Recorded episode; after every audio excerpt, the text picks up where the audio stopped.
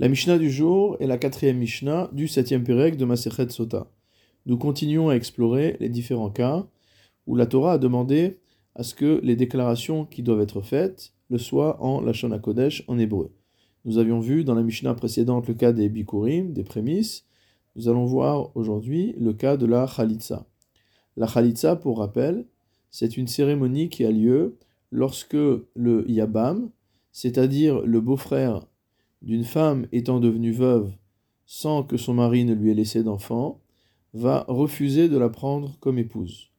Normalement, en tant que Yabam, il a l'obligation de prendre son ex-belle-sœur comme épouse pour perpétuer le nom de son frère, mais si jamais il le refuse, alors il y a une cérémonie que l'on appelle la Khalitsa. Lors de cette cérémonie, la femme va déclarer Mais en yabemi le hakim le achiv shem mon Yabam refuse de perpétuer un nom en Israël pour son frère, Lo Ava Yabemi, il refuse de me prendre comme Yevama, et le Yabam lui-même va répondre Lo Chafatzti Lekarta, je refuse de la prendre comme épouse. À ce moment-là, la femme qui, va, qui est la future Chalutza, qui était à la base la Yevama, va devoir enlever la chaussure du pied du Yabam, et dire ish asher lo et bet achiv. Ainsi fera-t-on à l'homme qui ne construit pas la maison de son frère, mot Et donc toutes ces choses-là doivent être dites, doivent être, dites en hébreu. La Mishnah pose la question Khalitsa Ketsad. Comment sait-on que les paroles prononcées lors de la Khalitsa doivent l'être en Lashon Kodesh Parce qu'il est marqué dans le Pasuk d'Evarim 25 Ve'anta ve'amra. Elle répondra et elle dira, en parlant de la femme. Ulhalan Omer, et plus loin on voit concernant les Lévi'im, Ve'anu alvim ve'amru. Les Lévi'im répondront et diront.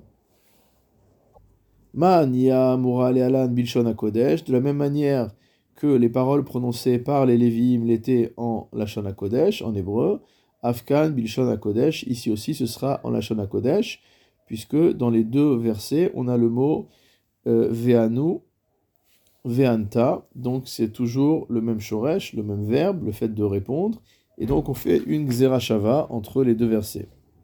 Comme nous l'avions dit dans la Mishnah précédente, il n'est pas non plus explicite dans le cas d'Elvim que l'on doit, euh, qu'ils doivent parler en la Kodesh, on apprend cela d'une autre xerashava, entre Ve'anu Alvim Ve'amru et Ve'a Elohim Yanenu Bekol, sur le fait que c'est sur un autre passou qu'on parle de la voix même de Dieu. Et donc celle-ci, on est sûr qu'elle s'exprime en hébreu et elle est indiquée par le même terme de la note. Donc on a une Xerashava entre la parole divine et la parole des Lévi'im, et ensuite une autre Xerashava entre la parole des Lévi'im et la parole de cette femme-là. Et grâce à tout cela, on arrive à démontrer que euh, la femme qui procède à la cérémonie de la Khalitsa devra s'exprimer en hébreu.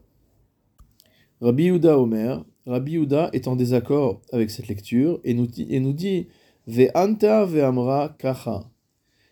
Il y a marqué dans le pasuk elle répondra et elle parlera ainsi.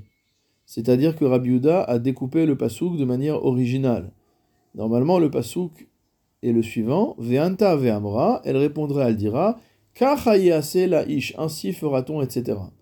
Et Rabbi Yehuda coupe le pasouk différemment et il rajoute, il accroche le mot kacha au début du pasouk et il le lit comme ve'anta ve'amra kacha. Elle répondra et elle dira ainsi. Ainsi, c'est-à-dire de la manière dont c'est écrit dans le Sefer Torah, jusqu'à ce qu'elle le dise mot dans cette formule, de cette manière comme explicite le Barthénora, Ena enotsarich le lambda shava. On n'a pas besoin d'apprendre le cas de la Khalitsa par shava, par une analogie de termes.